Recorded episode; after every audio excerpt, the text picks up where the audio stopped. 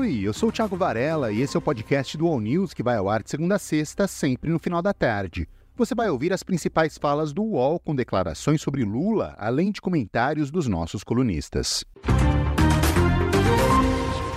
Até o próprio Aldo aqui, quando falou, nem ele acredita que esse pedido de impeachment vai progredir. Esse aí é o ministro das Relações Institucionais, Alexandre Padilha. De tão desqualificado que ele é, como outros que já aconteceram também não progrediram. E eu tenho certeza absoluta que nós vamos repetir esse ano de 2024 o bom sucesso da relação política governo e Congresso Nacional que nós tivemos em 2023. O Padilha deu essa declaração durante entrevista ao programa Roda Viva da TV Cultura.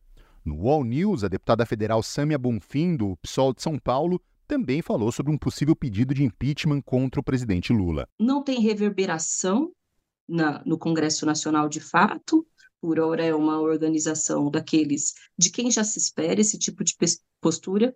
E digo mais, Fabiola, muitos daqueles que estão protagonizando esse pedido de impeachment são pessoas que sim já tiveram posturas e declarações, aí sim, antissemitas. Eu cito, por exemplo, a deputada Bia Kicis, que já se reuniu com membros do Partido Nazista da Alemanha.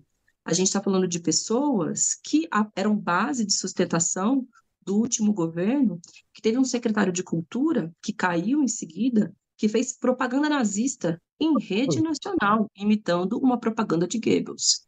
A gente está falando é, de parlamentares como Kim Kataguiri, por exemplo, que num podcast disse que não deveria ter tido a criminalização do Partido Nazista, de que seria um direito, uma liberdade individual as pessoas se organizarem no partido com essa ideologia é uma, um repúdio de ocasião, é um oportunismo para tentar, de algum modo, virar o jogo diante de uma crise que eles enfrentam e tentar enfraquecer de algum modo o governo Lula, mas eu não acredito que isso vai prosperar.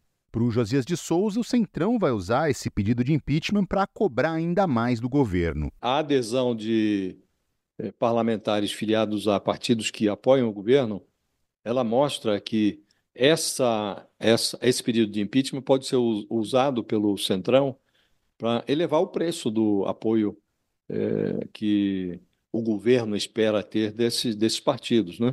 Nós estamos falando de partidos que são é, que é PP, PSD, MDB, União Brasil, Republicanos, todos esses partidos têm é, parlamentares com é, a rubrica nesse pedido de impeachment.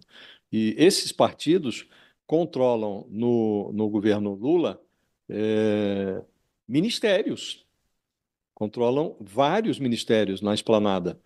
E estão lá assinando um pedido de impeachment que claramente é uma reação é, inadequada. Todo mundo pode criticar as palavras do Lula, agora considerar que um escorregão verbal do presidente da República é razão para impeachment, isto é realmente uma anedota.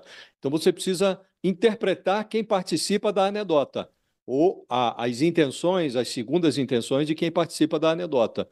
Se é um bolsonarista, a intenção é nítida: é explorar o escorregão do Lula para é, sair do corner, do corner da tentativa de golpe, para é retomar o protagonismo nas redes sociais. Leonardo Sakamoto criticou o pedido de impeachment. O impeachment, por conta das declarações do Lula, é uma cloroquina política, sabe? É para pegar desavisado mesmo, para dar uma entretida no bolsonarismo, que acha que isso é sério, né? E tudo isso mais.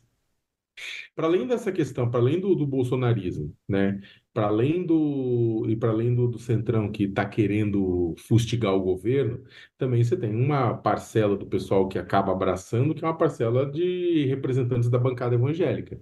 Né? E aí é o pessoal para quem é, a defesa de Israel é um dos pilares mais importantes. Então, esse pessoal fica é, na verdade, utiliza esse momento para conseguir conquistar apoio junto ao seu eleitorado. Falou: olha, eu vou defender Israel contra as falas do Lula, né? É um grupo que já não tinha muita simpatia, não tinha muita simpatia com o Lula, mas eles aproveitam isso. Então, e aí você tem pessoas, deputados de outros partidos, deputados da base que fazem parte da bancada evangélica, que acabam utilizando esse momento para é, bater no presidente devido às declarações e, ao mesmo tempo, defender o Estado de Israel, que é um dos pilares né, de determinados grupos evangélicos. Né? Ainda sobre as declarações de Lula sobre o Estado de Israel, o ex-chanceler Celso Laffer afirmou que o presidente precisa desatar o nó diplomático. É um prejuízo para o Brasil, é um prejuízo para a presença internacional do Brasil, é um prejuízo para a credibilidade internacional do Brasil,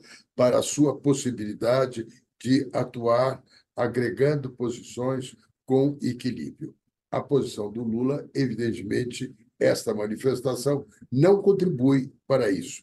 E, com isso, ele é, trabalha uma erosão do soft power do Brasil. Não atende no plano externo, não atende no plano interno. Não atende no plano interno porque vem gerando uma polarização que não é do interesse do governo e não é do interesse do Brasil, não, e não atende aquilo que a Constituição diz que nós precisamos procurar criar uma sociedade fraterna, pluralista e sem preconceitos. Então, como foi o Lula que criou esse incidente diplomático, como foi ele que gerou esta crise, cabe a ele e ao governo procurar dirimir esta crise e desatar este nó. Kennedy Alencar contou que a declaração de Lula não foi uma gafe, e sim foi um caso pensado. A fala do Lula, vamos só recuperar para a gente falar direitinho. Né? Ele vai lá, ele responde uma pergunta e ele diz que lá que não tinha acontecido, não tinha existido, não existe em nenhum outro momento histórico. Se referindo ao que estava acontecendo, a guerra em Gaza, o ataque de Israel a Gaza. E depois ele fala, ele faz uma pausa, e foi uma coisa assim, ele foi emendando, ele faz uma pausa e diz: aliás, existiu quando Hitler resolveu matar os judeus. Então, a primeira informação é: não foi um improviso, não foi uma gafe. Né? O Lula queria provocar um resultado e queria um, tinha um objetivo com a fala dele. Não foi uma coisa impensada, até porque já discutiram com o Lula. A gente sabe que tem uma máxima na internet: quando você cita o Hitler, o Holocausto, você perde a discussão. Né?